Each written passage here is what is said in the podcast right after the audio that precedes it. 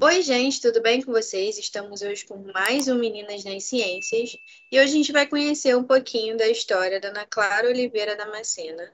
Obrigada, Ana Clara, por estar aqui com a gente, contar um pouquinho da sua história. Se apresenta brevemente, por favor.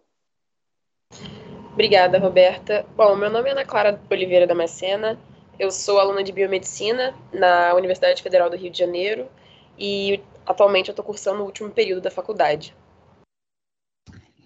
Então, como você disse, Ana, você é aluna de biomedicina, né, que na FRJ Ciências Biológicas, modalidade médica, com ênfase em análises clínicas. Eu queria que você contasse um pouco da gente de como foi esse processo aí para escolher o seu curso de graduação. É, na verdade, foi um processo um pouco antigo, né? Não, não foi muito um processo, foi um trabalho que eu fiz quando eu estava, acho que no no quinto ano do ensino fundamental, que era sobre um trabalho sobre profissões. E aí me designaram a profissão biomedicina. E aí eu acabei conhecendo Biomed, daí em diante eu, eu comecei a considerar a Biomed como uma carreira e, e levei adiante. E aí hoje em dia eu, eu sei, né, eu conheço a Biomed como diversas frentes, diversos tipos de habilitação. E o que o FRJ me proporcionou, dentro do que, do que ela tem, eu, eu escolhi análises clínicas. Então eu, eu conheço, eu queria fazer biomedicina desde que eu era bem pequena. Isso daí é bem diferente, porque há poucas, poucas pessoas sabem, mas o curso de biomedicina é um curso novo comparado a outros cursos, como biologia, medicina. Tipo, é bem interessante ter sido dessa forma que você escolheu. Sim, com certeza, também acho. É bem diferente. E durante aí a sua graduação, você realizou dois períodos de estágios rotatórios curriculares, um laboratório de termodinâmica de proteínas estruturais e estruturas virais, e um outro no laboratório de neuroanatomia celular. Queria que você contasse um pouco de como foram essas experiências para você, o que, que isso te agregou.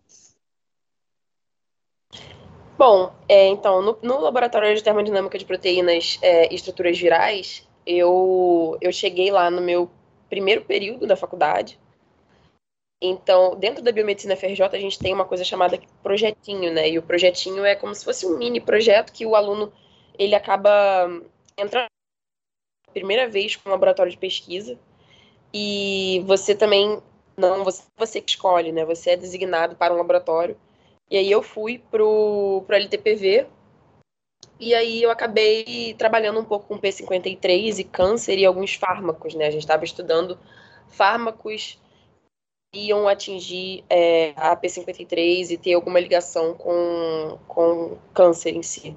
Já faz um tempo que eu, que, eu, que eu vi isso, então não sei dizer muito bem, muito detalhadamente, mas era uma, uma linha de pesquisa muito interessante que, que eu tinha, tive a oportunidade de ficar mais um período, então eu fiquei durante um ano no LTPV, e lá o que eu mais aprendi foi como, como lidar ali com a vida na bancada, né? Como eu disse, a primeira vez que eu, que eu tive contato com o laboratório, o laboratório era muito grande, tinha muita gente. Eu acompanhei uma doutoranda, da, uma doutoranda que era farmacêutica, e, e foi muito bom para eu, entender como é que é essa dinâmica do laboratório, como que você lida com os seus colegas de laboratório, como você faz um, um, experimento, como você organiza um experimento. Lá a gente trabalhava com bactéria, então era cultura de bactéria. É bem diferente do que eu faço hoje, mas foi interessante para iniciar mesmo, dar um pontapé inicial aí nessa, nessa carreira. Bom, e no laboratório de neuroanatomia, é, eu fui orientada pelo professor João Menezes. Dentro do pouco tempo que eu fiquei lá, eu, a, a coisa que eu mais me lembro foi como aprender a mexer no vibratome, né? Como fazer corte de lâmina para fazer histologia, etc. E eu não, eu não cheguei a, a ter um projeto lá dentro meu, mas eu acompanhei também a Brenda, que era MDPHD lá. E MDPHD, no caso, ela estava no, no, doutorado direto, né? Se eu não me engano, acho que, que é, acho que é a mesma coisa, né? Se eu não me engano. Enfim, e aí eu, eu cheguei a acompanhar a Brenda, a gente fez muitos cortes, e foi, o que eu mais aprendi foi a mexer no, no vibrato e e a ter uma noção mais de técnica é, de histologia e para fazer imuno. E, foi muito interessante também. Eu acho que isso vai me ajudar, inclusive, agora agora no mestrado, talvez. É, mas, enfim, foram duas oportunidades, oportunidades muito boas para gerar esse alicerce aí na, na ciência, né, no início. E atualmente você está realizando iniciação científica no Laboratório de Neurofarmacologia da UF. E como foi a escolha de seguir por essa área da ciência, né, para sua iniciação científica? Como foi o caminho até você iniciar, né, o seu IC? Conta para gente aí é, como tem sido. Bom, é, a IC, ela, ela é ela foi apresentada para mim, pelo menos lá na FRJ, foi uma coisa muito muito cedo, né? Como eu falei, no primeiro período eu estava ali já no laboratório, então desde sempre eu soube que eu queria fazer uma IC. É, e como antes de entrar no curso eu já pensava em, em, fazer pesquisa, e eu tinha aquele sonho de ser pesquisadora e de fazer ciência. É claro que quando a gente vê ele na prática é algo bem diferente do que a gente imagina antes, mas a IC sempre foi algo que eu, que eu sempre almejei. Então, eu nunca tinha encontrado um laboratório, uma linha de pesquisa que eu realmente me identificasse, que eu realmente quisesse estudar e trabalhar a fundo. E aí, na pandemia, eu comecei a, a pesquisar mais sobre. Comecei, na época, eu estava fazendo a matéria de farmacologia na, na faculdade. E dentro da farmacologia, a gente tinha uma, um bloco de neurofarmacologia. E aí, eu gostei muito desse bloco. E a partir dele, eu comecei a, a me envolver mais com a neurofarmaco. E aí, daí em diante, eu comecei a pesquisar na, na internet mesmo, principalmente no Instagram, sobre laboratórios que falavam sobre neurofarmacologia. E aí eu acabei achando é, alguns posts de posts de conteúdo do laboratório de neurofarmacologia da UF, que falavam sobre técnicas que usavam no laboratório. E aí, na época, eu lembro que eu, eu comecei a pesquisar mais sobre o laboratório, achei a, a chefe do laboratório, que é a professora Regina Cubrusli, mandei e-mail e, e desde que eu mandei o primeiro e-mail, ela me convidou para ir para a primeira reunião. E desde então estou lá e pretendo seguir também para o mestrado e doutorado dentro do laboratório. E para mim é, é, uma é muito bom estar tá, tá dentro disso tudo, né? É uma coisa que eu sempre quis. Então, é, naturalmente vai ser uma coisa que eu, que eu, que eu gosto muito de fazer. É, então, hoje eu estou em duas frentes, eu estou tanto na análise quanto na pesquisa, mas eu confesso que a pesquisa ela tem um pouco mais ali da minha do meu amor do que a análise. E além disso, você também é membro né, da diretoria da Liga Acadêmica de Análises Clínicas da UFRJ. Para você, qual a importância das ligas acadêmicas dentro né, de uma universidade? Total importância, assim como, como os pilares da faculdade, da, da, da graduação da, da, da universidade, a liga acadêmica ela tem, para mim, né, na minha visão, ela tem uma importância muito grande como apoio para os alunos. Nem tudo a gente consegue aprender, nem tudo a gente consegue entender é, da, da nossa carreira dentro da, das aulas, só dentro das aulas, só dentro do laboratório. Então, acho que a liga ela acaba vindo como uma, uma, uma ferramenta ali, um acessório para complementar essa formação. Então, eu digo por experiência própria, quando eu comecei a me envolver mais com a liga da com a LAC, né, com a liga de, acadêmica de análises clínicas lá da FRJ, eu comecei a ter contato com mais professores da área de análises, comecei a ter mais oportunidade, mais networking, e isso a gente sabe que é muito importante dentro da ciência, dentro de qualquer carreira. E isso com certeza me agrega muito hoje em dia. Fora a questão também organizacional, então você acaba aprendendo ali a, a organizar evento, você acaba aprendendo a organizar é, reuniões, você a, a, a é, gerir pessoas, a, a muita coisa que, que acaba que acaba te te adicionando né, na, na vida acadêmica tanto quanto na carreira. Então eu acho que ela é muito importante para como um acessório mesmo de formação dentro da, da academia. E na parte da extensão universitária, né, você citou aí os três pilares da universidade, você integra, integra né, o programa integrado de neurofarmacologia de extensão, PRINEX, e o Neurofarmacologia TAON. Conta um pouco para a gente de como é participar desses projetos e as atividades que vocês têm realizado. Bom, é, PRINEX e o Neurofarmacologia eles ambos são oriundos lá da, da, lá do laboratório de neurofarmacologia. Quem criou foi a, a minha orientadora, é, a professora Regina Kubrusli. Então, eles têm uma proposta, resumir, uma proposta de é, tentar aproximar o público, o público, a sociedade como um todo, da temática de drogas de abuso, da temática da neurofarmacologia, né? Claro que cada um é um projeto diferente. O, a, o Prinex ele tem uma, ele é um pouco maior do que o Neurofartaon, então ele tem aí uma, ele integra muitas universidades, é PUC, é, UERJ, Unirio, UFRJ e a UF. Então a gente tem dentro do, do Prinex a gente já fez simpósios e isso acaba sendo muito importante, muito e muito rico, né, de informação que acaba sendo passada mesmo, dentro, tanto dentro da, da, da mídia, no Instagram, por exemplo, quando a gente, como a gente usa muito para divulgação, mas também de boca a boca, nos simpósios, na, na troca, é, na troca comum que a gente tem. E o Neurofarta On, ele tem uma proposta um pouco mais de mídia, então a gente, a gente produz muitos posts e o nosso objetivo é sempre tentar traduzir as coisas, tentar de nada adianta você querer passar uma, uma informação se você não consegue entregar essa mensagem da, da, forma que o seu público vai entender. Então a gente tenta falar sobre drogas de abuso, sobre, é, sobre neurofarmacologia de uma forma mais é, de fácil entendimento, para a mensagem ter, uma, ter um sucesso ali, para a mensagem ser passada. É, e aí, então, esses dois projetos eles têm essa, esse objetivo principal, que é divulgar a neurofarmacologia e as drogas de abuso. E para quem é o nosso seguidor, já deve ter visto que no final do ano passado a gente fez um processo seletivo é, para participarem, né, para terem mais membros na nossa equipe organizadora. E você fez parte né, do nosso processo é, seletivo para participar da nossa equipe.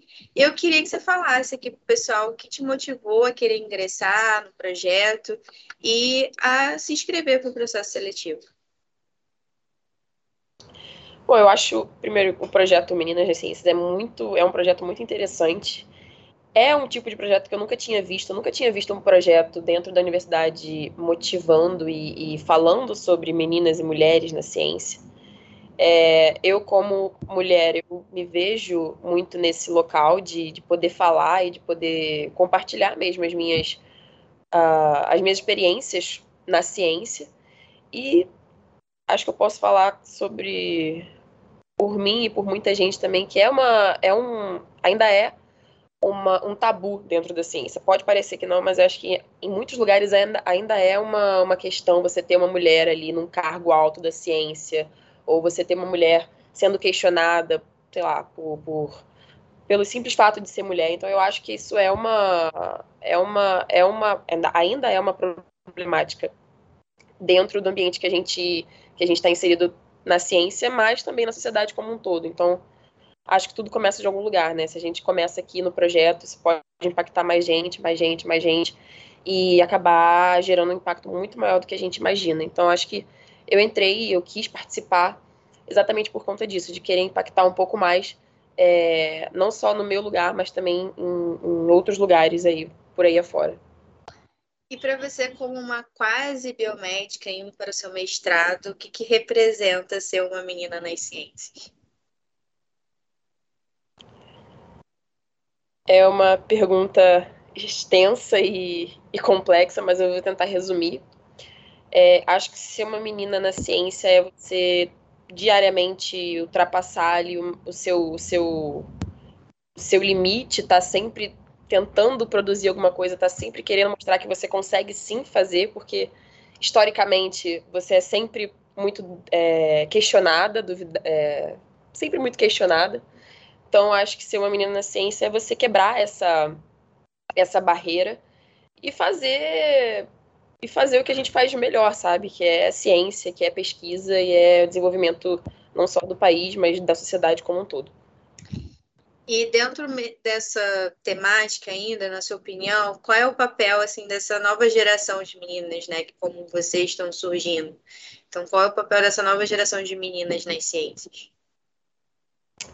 Eu acho que a cada geração que passa, a tendência é a gente tentar melhorar um pouco mais. Então, é, acho que o papel dessa nova geração talvez seja difundir um pouco mais que meninas e mulheres podem sim fazer ciência de qualidade e, e, e tentar deixar essa, essa diferença, essa, essa dissociação de ah, homem fazendo ciência, mulher fazendo ciência de lado e tentar deixar isso um pouco mais naturalizado, porque pode parecer que não, né, de novo, mas ainda é uma questão por aí. Então acho que essa nova geração ela vem para tentar deixar isso um pouco mais naturalizado e, e trazer esse papel da mulher e menina na ciência para um local de de, de costume mesmo, que seja algo natural e, e corriqueiro para gente. E ao longo da sua vida e da sua trajetória acadêmica até hoje, quem foram as mulheres que te inspiraram ou ainda te inspiram? É, acho que a mulher que mais me inspira e, e, me inspirou, né, e me inspira hoje é a minha mãe. Então, a minha mãe, ela é, ela, ela é assistente social, ela trabalha muito, ela trabalha numa empresa que ela gosta muito, e eu vejo o quanto ela, ela, ela gosta de fazer né, o que ela faz, ela gosta de trabalhar com o que ela faz. E eu sempre vi ela ao longo da vida estudando muito, é, prestando concurso, passando muito perrengue, mas também tendo muito sucesso. Então acho que ela é a, a minha maior inspiração e vai sempre ser se você pudesse entrar numa máquina do tempo e encontrar a Ana Clara do futuro, como é que você acha que ela vai, vai estar?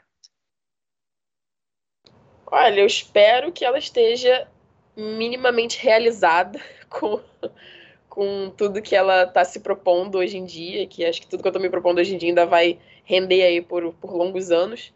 Então eu espero que ela esteja realizada e espero que que ela tem aí a resposta que, que, que ela busca no inicialmente no mestrado, que é, corta, corta, isso aí não faz sentido, não faz nenhum sentido, isso foi surto da minha cabeça, surto da minha cabeça, corta.